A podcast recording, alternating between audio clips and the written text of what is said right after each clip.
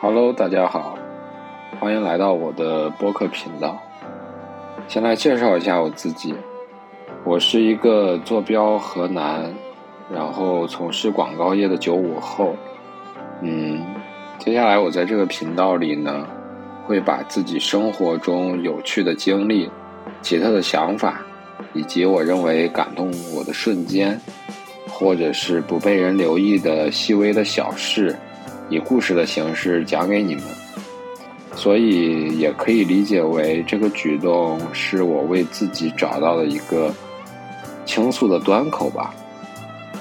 嗯，我希望以这样一个音频的传播方式，能够带给你们一些所谓的情绪价值，也希望这个频道能够持续下去。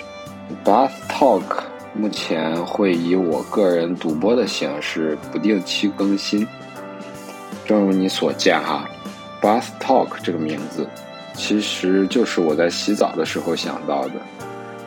我当时应该是刚刚冲去头发上的泡沫，嗯，然后当时我突然脑中就闪过一个念头：人在放松的时候，灵感其实是更容易迸发的。而我当时就想到，洗澡又是日常生活中一个极容易获得的放松的方式吧。那么，Bath Talk 这样一个名字作为我频道的名称，实在是再合适不过了。好吧，废话不多说，希望我的故事能够让你感到有趣和一些小惊喜吧。接下来就让我们开始这第一期的节目。今年春节的时候，我所在的公司啊，不应该是春节前的时候，嗯，我所在的广告公司就计划在法定节假日的提前一周开始春节的假期。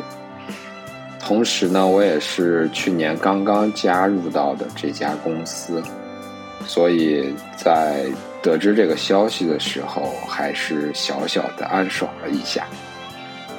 于是呢，就在今年一月中旬一天的下午，我便坐上了飞往昆明的一趟航班。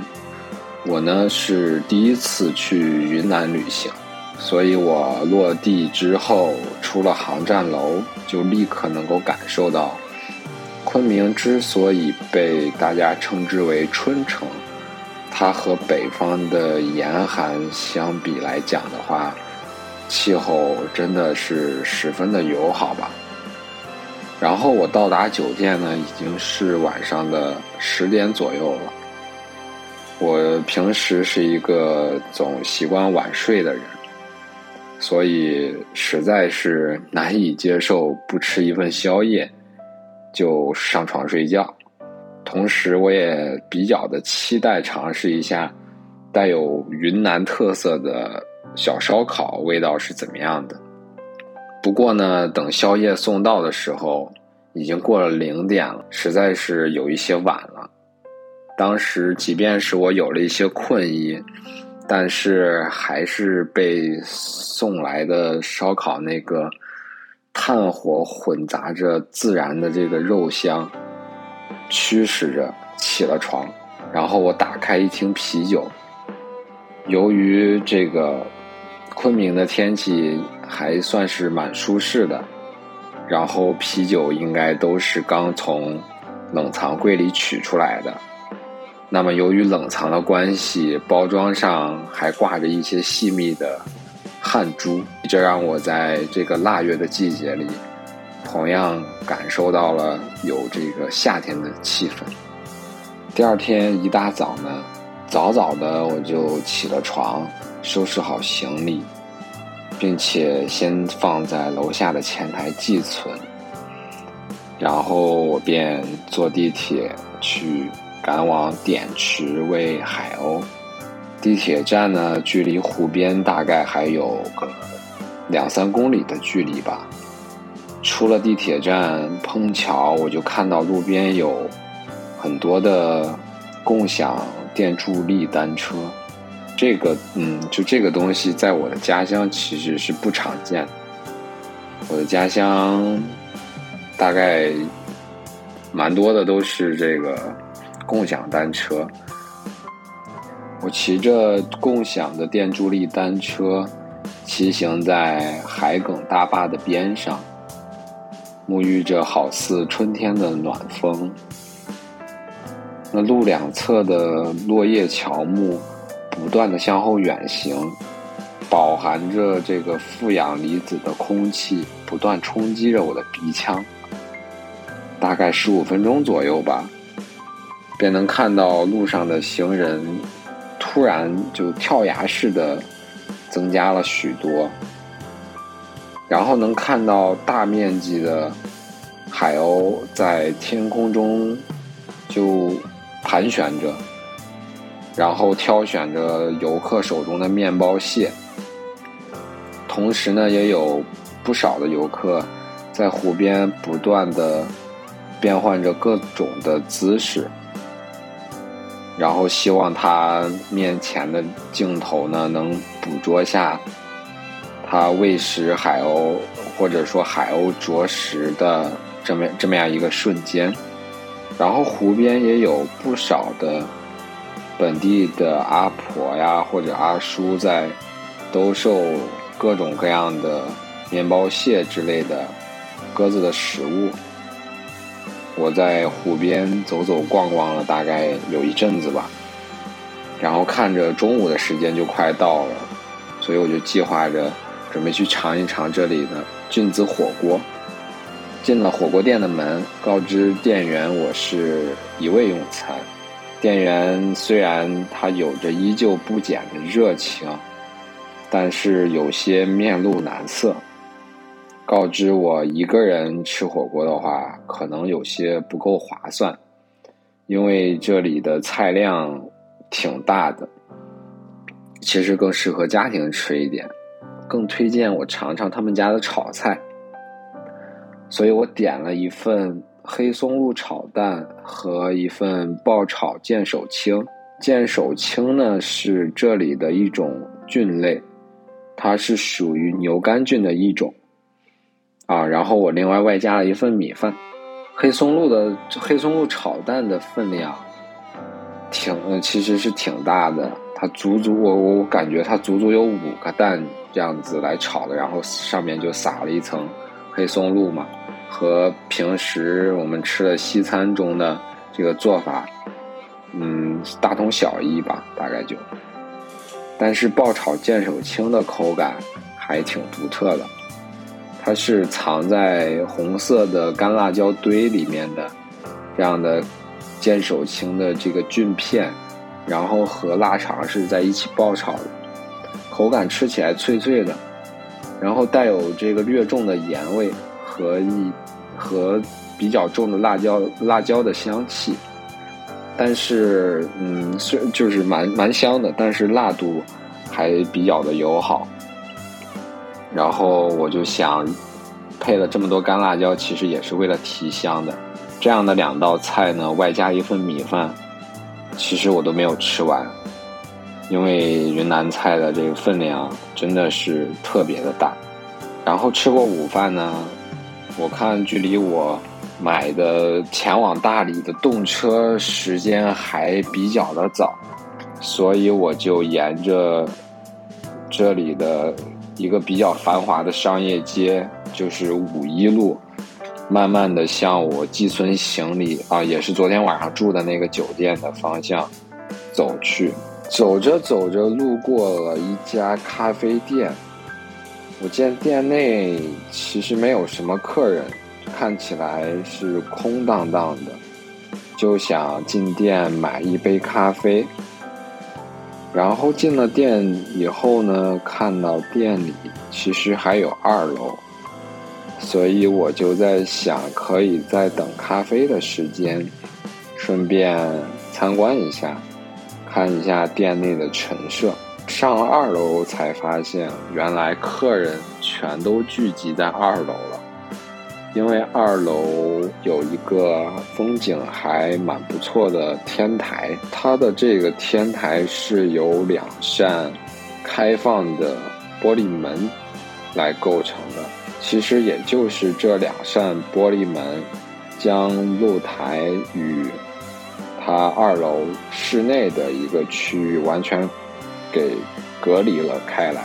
我不知道我这样讲，你们能不能够想象得到这样一个场景？总之就是它的这两扇玻璃窗是可以完全打开的。当它完全打开的时候，这就是一个嗯露天的天台。然后当它关上的时候呢，这里就相当于是一个带有屋檐的玻璃房子。对，大概是这样。然后我在天啊，我在这个所谓天台的地方就坐了很久。当我意识到时间已经过了很长时间时呢，我就突然发现，如果再不去车站赶车的话，恐怕就要迟到了。坐着动车抵达大理之后。也就开启了我这为期一周的云南之行。大理呢，它是一个四面环山的城市，四面八方的山包围着的，就是洱海。然后城市它也是傍着洱海而建的，所以因为地理位置和季节的原因。这里的风其实特别的大，所以以至于我在这里每天晚上入睡前，大概都需要涂上一些润肤露或者是凡士林，从而呢以保证我自己在明天的路途上不会因为皮肤极度的干燥引起的不适而给自己带来一些麻烦。然后这里由于临近春节的原因吧，呃，游客其实还是挺多的，尤其是海西靠近大理古城的区域，嗯，真的是有点类似于像是跨年的上海外滩，或者是。国庆节各种人山人海的这样的景区，差不多。然后我是住在海东双廊村的一家民宿，这里距离古城大概要一个半小时的车程吧。嗯，因为是海东，所以就是是有点偏僻的，所以人不算太多。景色也还不错，而且这里算是一个海景房吧，与洱海是仅一路之隔的。早晨下楼呢，嗯，在厨房里忙活的房东会热情的来招呼你吃早餐，骨汤米线搭配着冒着热气的豆浆。也可以自己加一些酸酸辣辣的小咸菜。吃过早餐以后呢，我就驾驶着租来的一辆白色的雪佛兰，沿着洱海就自己向苍山的位置开去。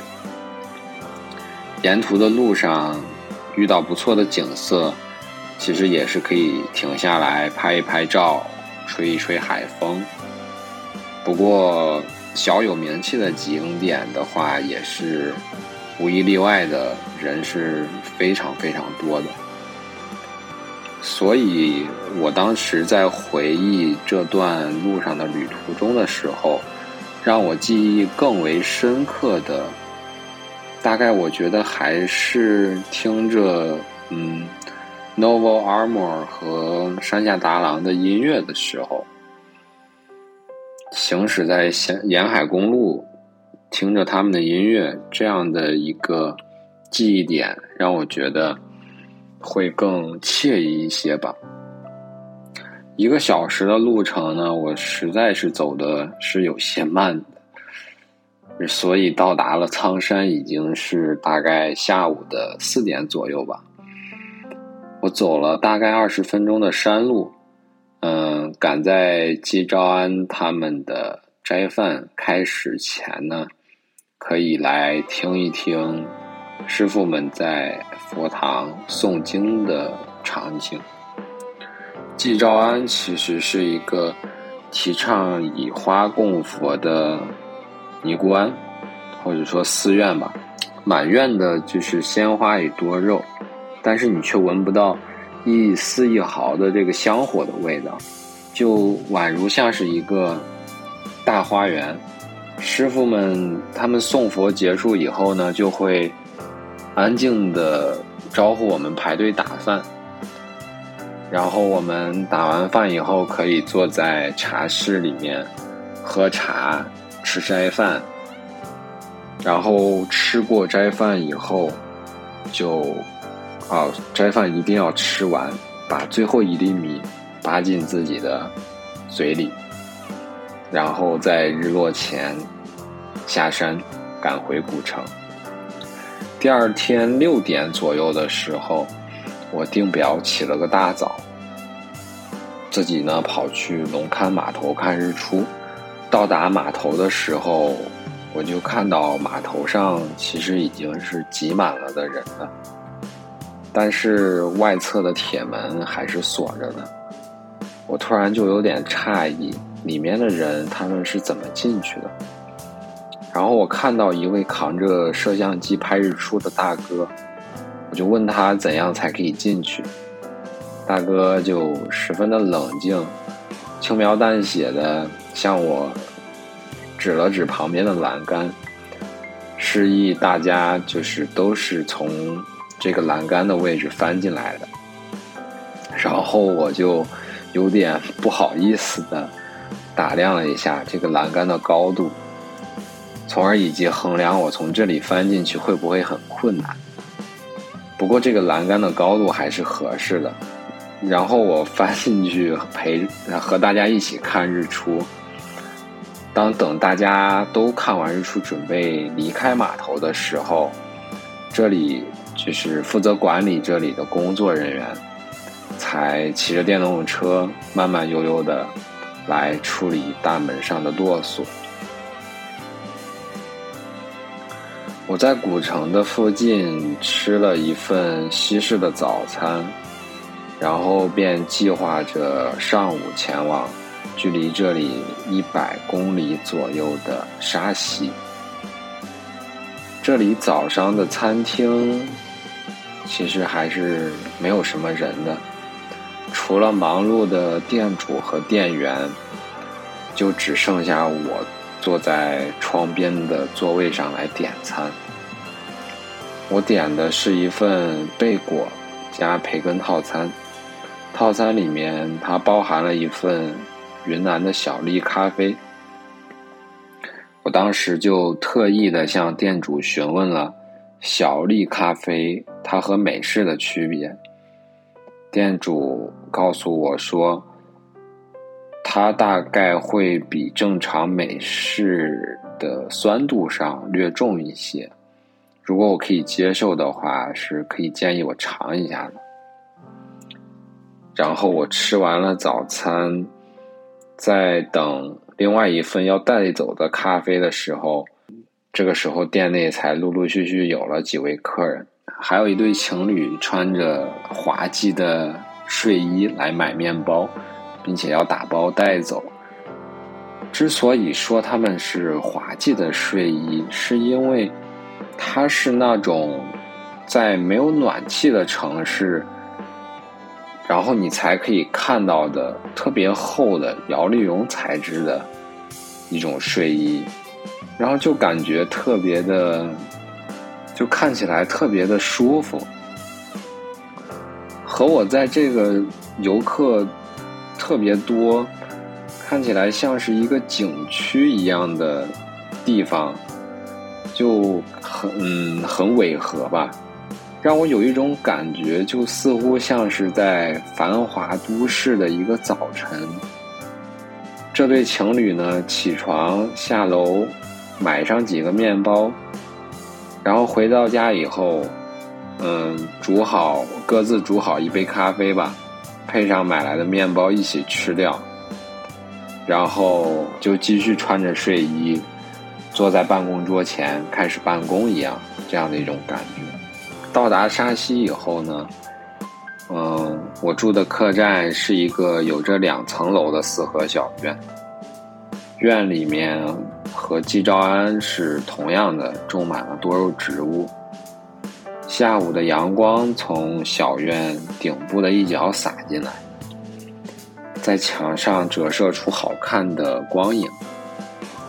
房东太太一边忙活着带我去房间，一边会告诉我赶得正巧，这里每到周五其实都会举办集市，而且呢，明天大概就是二零二二年的最后一次了，因为很快就要过年了。如果我起得早的话，他可以带我一起去赶集。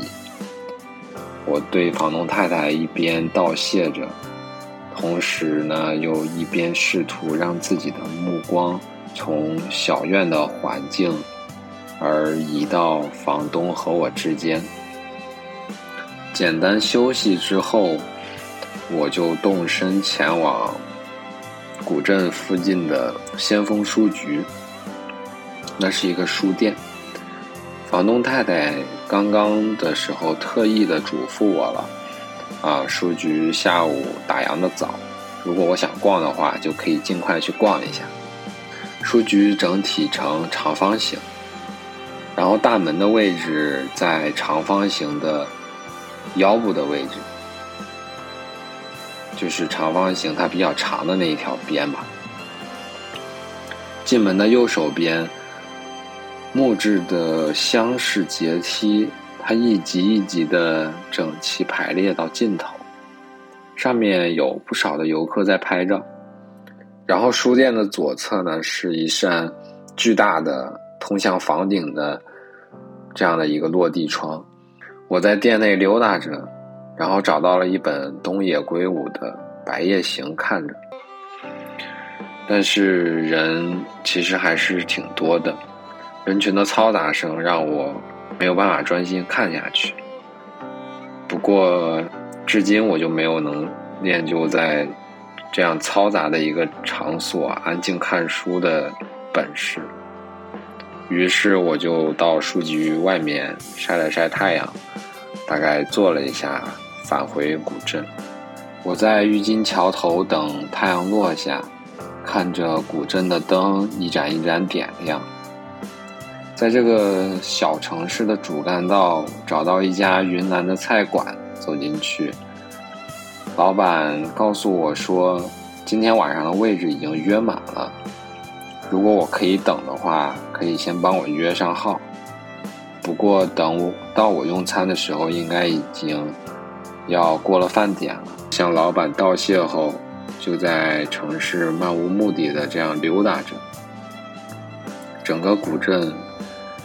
不算特别的大，建筑大多数都为古宅吧，经过修缮以后得以保存下来的。城中的道路全部由不规则的石板铺设而成的，木质的门窗与斑驳的墙壁，在昏暗的灯光下透露出一些神秘感。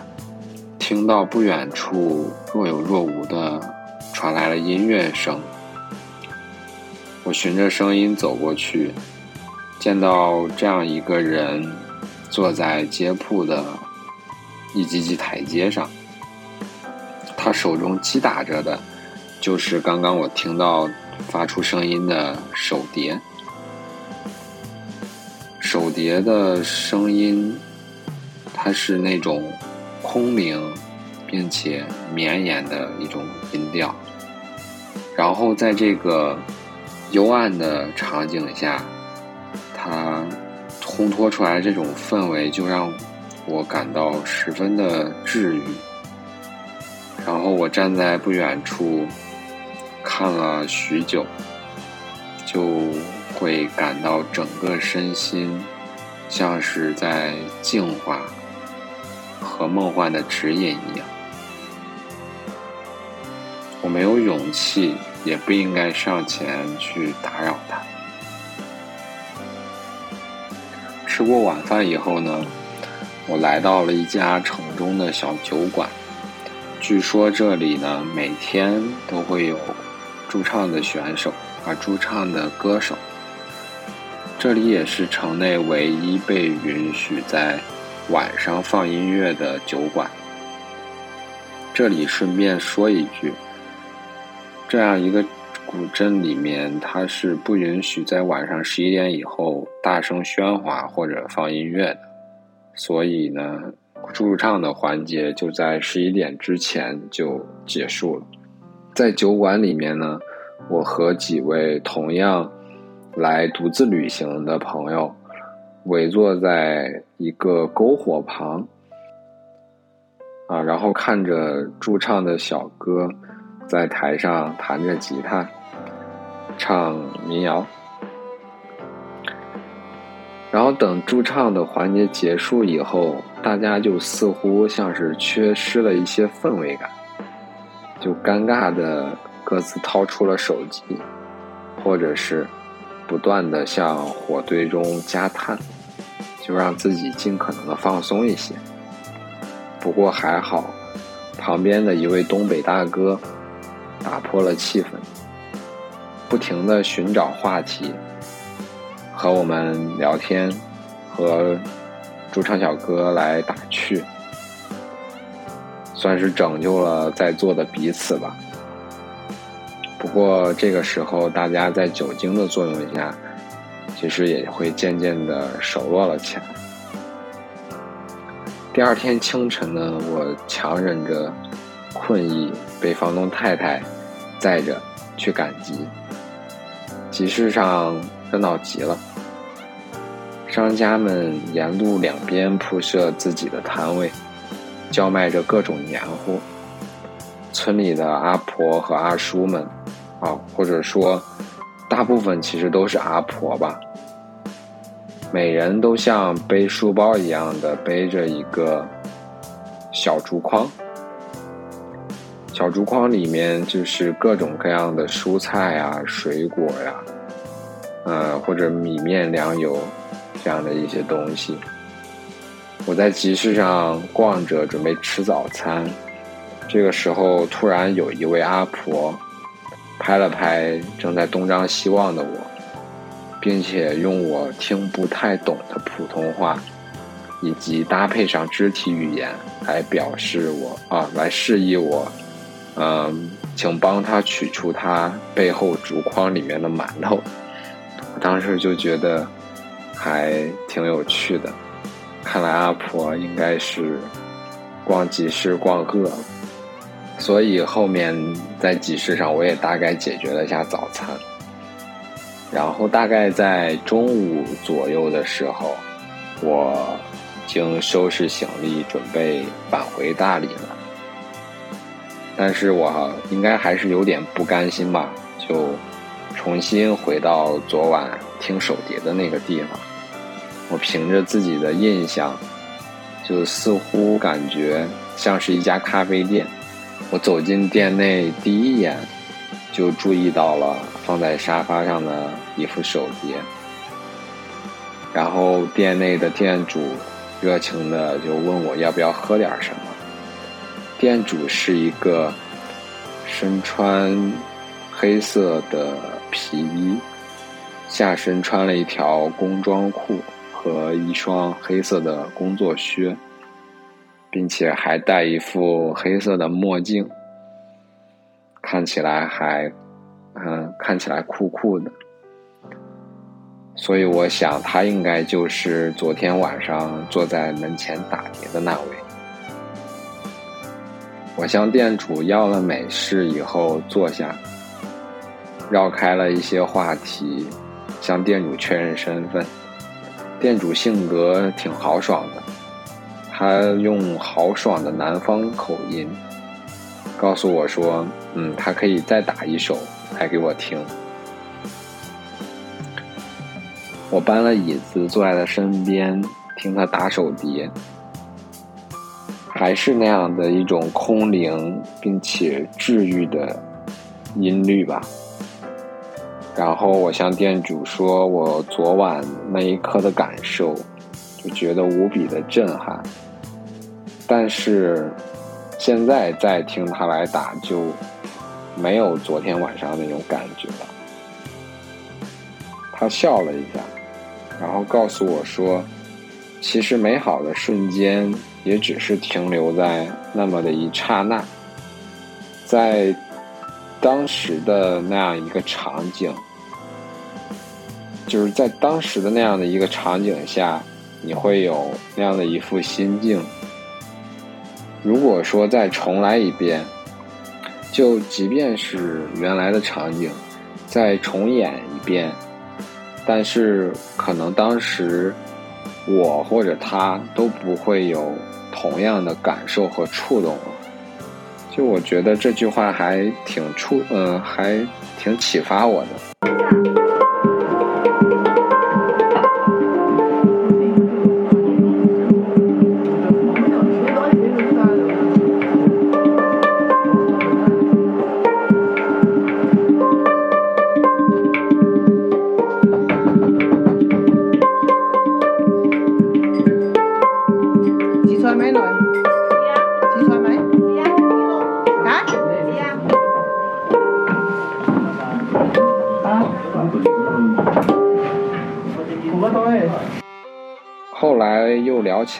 店主的经历，他其实曾经弹吉他、组过乐队，也唱过民谣，但是后来他还是选择带着自己的爱好，回到沙溪来开上这么一间店，在这个远离都市的小村子，让自己身边的一切都慢下来。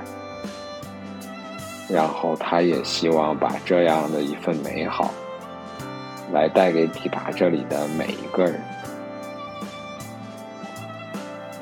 OK，那么以上呢就是 Bus Talk 的第一期节目录制了。你可以在小宇宙、苹果 Podcast、Spotify 收听本期节目。也欢迎你在评论下方留言，分享你的感受。以及对本频道的一些建议，期待我们下期播客再见。